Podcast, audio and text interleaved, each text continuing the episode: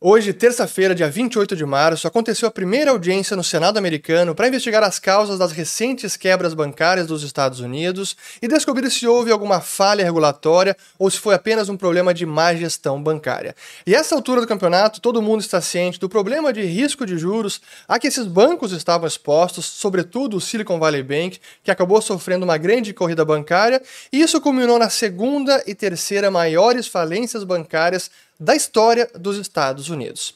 Mas há uma outra versão dessa história, que envolve o Bitcoin e toda a indústria cripto e que até beira a teoria da conspiração, mas como vocês verão, está embasada na realidade e os fatos sugerem que houve e está havendo um ataque regulatório contra o Bitcoin e todo o setor cripto. E esse eu quero mostrar para vocês nesse vídeo, e eu quero começar respondendo a pergunta de muita gente sobre o recente comportamento do preço do Bitcoin, colocando aqui na tela justamente no ano de 2023, porque sim, o Bitcoin subiu quase mais de 65%, chegou a tocar mais de 28 mil dólares por BTC, enquanto vários bancos estão sofrendo quedas brutais, alguns realmente quebrando, como foi o Silvergate, o Signature Bank o Silicon Valley. Aqui no, na tela temos o Silvergate e o First Republic Bank caindo quase 90% em 2023, enquanto o Bitcoin sobe. E muitos perguntam, pô, mas isso não seria justamente uma resposta a essas quebras bancárias, o Bitcoin emergindo como uma alternativa e mostrando a sua força, porque ele é justamente uma resposta à instabilidade financeira que o mundo, sobre a qual o mundo hoje vive? Eu diria que em parte sim, mas também tem a própria movimentação do Tesouro de 10 anos porque em meio a essa, esse problema bancário, as taxas de juros começaram a cair toda a curva. A gente vê aqui o Tesouro de 10 anos, a taxa longa, que também caiu bastante. Depois de chegar em quase 4%, quase 4,5% no ano passado, voltou a cair, chegou até a tocar abaixo de 3,4% e agora retoma está no patamar de 3,5%. Então, é, são ambos os motivos, tanto a queda de taxa de juros e, em parte, também essa, essa forma que as pessoas encaram que o Bitcoin pode ser uma resposta ou até um ativo de segurança, um refúgio nesse momento de crise bancária. Mas para mim essa é a parte não principal e sim a queda de taxa de juros. Isso sobre o preço do Bitcoin. Mas é importante então recapitular os fatos, o que aconteceu recentemente nessa essa quebradeira bancária, ainda estamos vivendo essa crise, uma instabilidade financeira. Porque realmente muita coisa aconteceu e no calor do momento, até às vezes difícil filtrar o que é ruído de sinal e entender o que está acontecendo. E quando a gente dá a volta, faz a volta no tempo, volta em retrospectiva, a gente vê que tivemos primeiro a quebra do Silvergate Bank, que foi no dia 8 de março, em que ele afirmou que encerraria voluntariamente as suas operações, e aí no mesmo dia o Silicon Valley Bank anunciou aquela emissão de ações para recapitalizar o banco, isso gerou uma enorme insegurança, desconfiança, pedido de resgates da sua base de clientes que era mais concentrada em empresas de tecnologia do Silicon Valley, sofreu uma corrida bancária e pedidos de saques de mais de 40 bilhões de dólares em dois dias para depósitos de quase 200 bilhões foi muita coisa. O banco acabou quebrando na sexta-feira, dia 10 de março. E aí, no dia 12 de março, recebemos o anúncio, a divulgação tanto do Fed, do Tesouro Americano e do FDIC, que é o FGC americano, o Seguro contra Depósitos, afirmando que estavam anunciando uma nova linha de liquidez e, junto com isso, anunciando a quebra do Signature Bank e que ele estava sendo assumido, a administração estava sendo assumida pelo FDIC da mesma forma que o Silicon Valley Bank. Mas aí que houve algo interessante e curioso, porque até o momento o Signature Bank não estava com problemas. Sim, que houve algo de contágio, houve desconfiança, mas ele não estava exposto ao mesmo problema do Silicon Valley Bank, não naquela magnitude de problema de juros e investimento em títulos sul-americanos de longa duração, e nem os mesmos problemas de corrida bancária que o SVB estava sofrendo. Ah, mas ele estava exposto ao setor de cripto que teve muito prejuízo e foi a derrocada do Silvergate Bank. Não exatamente isso. E é que eu preciso voltar no tempo também e relembrar o que aconteceu com o Silvergate, porque sim, era um banco que estava muito exposto ao setor de cripto, veio uh, fornecer relacionamento bancário para várias empresas dessa indústria, acabou sim tendo prejuízo por conta da quebra da FTX, o golpe, fraude da FTX, mas ainda assim navegou nessa turbulência toda e conseguiu sobreviver. Só que esse banco ele estava acessando uma linha de liquidez e que foi obrigado por pressão regulatória, porque essa linha não seria renovada, a repagar toda essa linha de liquidez no início do mês de março, o que acabou acontecendo, e ele foi obrigado a anunciar que estava encerrando as operações porque não conseguiria sobreviver sem aquela linha de liquidez naquele momento. Isso com o Silvergate Bank. Mas no caso do Signature Bank, a história é bem diferente, porque o que nós tivemos ali foi uma quebra forçada. Não foi simplesmente um banco que teve apostas ruins e uma forte corrida bancária e simplesmente colapsou. Não, na verdade, este banco foi colapsado. E não sou eu apenas que estou afirmando isso e especulando que isso pode ter sido o que aconteceu. É o próprio conselheiro do banco Signature Bank, que é ninguém menos que Barney Frank, que foi congressista americano durante 30 anos, foi presidente da Comissão de Serviços Financeiros nos Estados Unidos e é um dos autores da peça legislativa chamada Dodd-Frank Bill, depois da crise financeira de 2008, que buscou trazer mais regulação para o setor, e ele mesmo afirma isso. E eu quero trazer a própria afirmação, entrevista dele sobre isso. Tem legenda, mas eu vou colocar os trechos e vou traduzindo ao mesmo tempo rapidamente, uh, rapidamente porque é importante vocês escutarem das palavras do próprio Barney Frank. Isso foi numa entrevista no dia 13 de janeiro, o dia seguinte após o branco ter sido colapsado. Então, deixa eu colocar aqui e vamos lá. Well, we uh, we didn't collapse. We got collapsed. There's a very real difference between Silicon Valley Bank and our bank, and in fact, we were the victim, I think, of a contagion generated by Silicon Valley. There was a clear contagion. Então ele falando ali o seguinte: bom, nós não colapsamos, nós fomos colapsados porque o nosso banco era bem diferente do Silicon Valley Bank, sim que houve algum problema de contágio gerado, então sim houve um claro contágio. Mas vamos prosseguir. Um, I noticed even in some of the uh, newspaper articles noted the surprise. We, I, I think that, that it was a mistake. We're going to get a, an answer to that, by the way, because the FDIC will be selling our bank. I think somebody's getting a very good deal.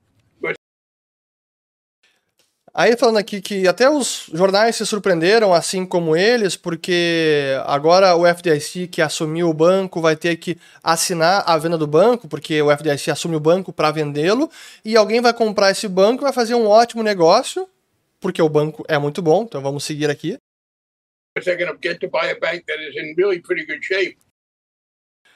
Porque vai conseguir comprar um banco que está em muito bom estado. Um... And uh, we were aware of the interest rate risk and all the other factors. I think part of the problem was, from the regulator standpoint, e nós estávamos cientes do problema de taxa de juros, de liquidez, mas eh, eu acho que parte do problema era do ponto de vista do regulador. Uh, our bank had gotten involved in digital. Now we did it in a very sound way era o problema que nós tínhamos é, nos envolvido com o digital, ativos digitais, mas que nós fizemos isso de maneira mais segura. Então isso quer dizer, até vou fechar aqui um abrir um parênteses, isso quer dizer que eles não estavam expostos àquelas mesmas perdas que outros bancos como Silvergate, talvez outras instituições, acabaram sofrendo prejuízo. Eles fizeram com todo o KYC, Know Your Customer, conhece seu cliente, é, prevenção da lavagem de dinheiro, então eles bancarizaram clientes do setor cripto, mas da maneira segura e fully compliant, ou seja, atendendo toda a legislação e a regulação. Mas deixa eu colocar aqui de volta ele, vamos lá.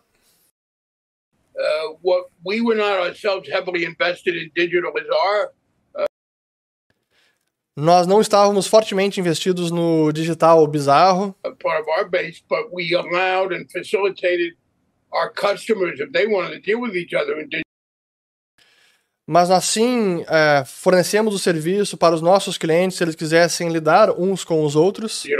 But I think one of the things that's come out of this is the regulators sending a, uh, a clear signal to stay, stay away from digital. Então eu acho que a grande conclusão disso tudo, aqui eu acabo o trecho dele, é que os reguladores quiseram mandar uma mensagem para todo o setor bancário é fique longe de digital, ou seja, fique longe de cripto. Então, essa afirmação do próprio conselheiro do Signature Bank.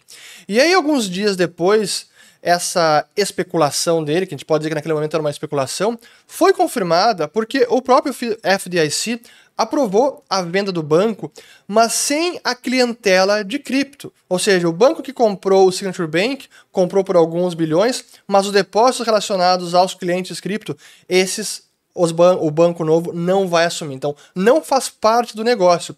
E o próprio Wall Street Journal reconhece isso e diz: o Barney Frank estava certo sobre o Signature Bank. O FDIC simplesmente confirmou que ele fechou o banco por causa de cripto. Então vejam, era um banco que certamente sofreu algum tipo de contágio, mas não estava na mesma situação de insolvência ou de enorme iliquidez que estava exposto o Silicon Valley Bank era outra situação. Então aquela a, o fechamento do banco, que foi o que aconteceu no domingo para surpresa de todos, não era esperado por ninguém. O Barney Frank disse na entrevista que o banco poderia operar na segunda-feira sem nenhum problema. O Fed e o FDIC argumentam que o banco não forneceu informações solicitadas no tempo que era necessário e que isso trouxe mais suspeita que o banco poderia quebrar, então vamos fechar o banco. E na verdade, os motivos secundários, talvez principais, é justamente esse ataque regulatório que está acontecendo agora contra o Bitcoin e todo o setor de cripto. E esse que é um, um grande problema que eu. Quem está nesse, nessa indústria há bastante tempo sabe que, desde o início, um dos grandes problemas ou entraves para que o setor prosperasse era a dificuldade de ter algum relacionamento bancário, porque os bancos desconfiavam e lá atrás, talvez com muito mais com razão, com receio, porque eram empresas nascentes, algumas de fundo de quintal, houve problema de, de golpe. Sem dúvida que o que aconteceu no ano passado foi muito ruim para o setor, manchou o setor como um todo, e as empresas idôneas acabaram sendo prejudicadas pelos golpistas e fraudulentos como Sam Bankman-Fried, da FTX e outros, Terra Luna, é, Celsius e demais. Isso ajudou a manchar o setor. Mas desde sempre o problema de bancarização foi um grande entrave. E agora o que nós estamos vendo é essa pressão dos reguladores para desbancarizar o setor. E é uma pressão que está acontecendo de forma velada, ela não é completamente explícita. Isso nos traz ao, a chamada Operação Ponto de Estrangulamento, ou Operation Choke Point, que foi uma operação levada a cabo pelo governo Obama em 2012, onde pelos meios regulatórios, eles forçaram vários bancos a não mais atender setores que o governo não gostava, como por exemplo o setor de tabaco e outros setores menores. Então, as empresas desse setor acabavam ficando sem nenhuma forma de manter as suas operações porque não tinham acesso a serviços bancários. Como é que vai receber dinheiro? Como é que vai pagar fornecedores? Como é que vai pagar a folha de pagamentos? E quem lembrou desse, desse Operation Choke Point foi o Nick Carter, da Coinmetrics, que é alguém que eu respeito muito a opinião, e ele veio falando justamente sobre isso. Olha, o Signature Bank parece ser agora uma reedição do Operation Choke Point. O que a gente pode estar vendo é Operation Choke Point 2.0, então a operação ponto de estrangulamento 2.0. O que, para advogados especialistas da área, é uma operação ilegal. É isso que está acontecendo. É um ataque regulatório e de forma ilegal contra o Bitcoin e as empresas desse setor como o todo. E eu vou colocar para vocês depois dois, duas referências importantes, os artigos do Nick Carter e também o artigo de alguns advogados detalhando o que está acontecendo agora nessa operação ponto de estrangulamento 2.0, porque realmente é um ataque contra todo o setor. E aí, aqui eu vou encerrar esse vídeo. É algo que eu venho falando há muito tempo em que esse setor, o Bitcoin, demais criptos, demais projetos, passariam por isso ao longo do tempo. Muitos sempre perguntam: ah, mas será que o governo pode encerrar proibindo, restringindo, trazendo alguma regulação que proíba de alguma maneira traga algum banimento, até criminalize o uso ou aposta do Bitcoin? Será que isso não pode acontecer? Sem dúvida que pode acontecer. Mas na verdade, a forma mais, digamos, sutil que esses ataques acabam acontecendo é como está ocorrendo nesse exato instante. Desbancarizando as empresas, desbancarizando fornecedores, desbancarizando empresas que são idôneas, que lidam com clientes, que estão totalmente em atendimento à regulação, à legislação, às tarefas de conhecer seu cliente, prevenção da lavagem de dinheiro, e ainda assim esse ataque vai ocorrendo na surdina e as empresas vão sendo expulsas vão sendo escorrachadas do setor financeiro, onde não conseguem mais ter acesso a serviços bancários e podem muitas vezes acabar fechando as portas. É isso que está acontecendo e por isso a gente pode acabar vendo volatilidade de preço no Bitcoin e demais criptos, mas essa é uma batalha que vem sendo travada. Talvez o setor tenha vivido uma lua de mel em 2019, 20 e 21, com alta de preços, com muitas empresas, algumas até abrindo capital na bolsa, até empresas de mineração de Bitcoin. Mas agora é um momento de revés. É um momento em que os reguladores, reguladores, de forma velada, sim, estão mostrando as suas garras e buscando estrangular o setor. Quem quiser saber mais sobre o que aconteceu com a FTX, escândalos e golpes no setor de cripto, vou colocar um vídeo aqui que foi feito no ano passado ainda. E sobre as recentes quebras bancárias, vou colocar outro vídeo agora para que vocês entendam tudo o que está acontecendo. Espero que tenham gostado deste vídeo, que se vocês curtiram, considerem se inscrever no canal, ativando também o sininho para receber a notificação e compartilhem e volto no próximo. Obrigado.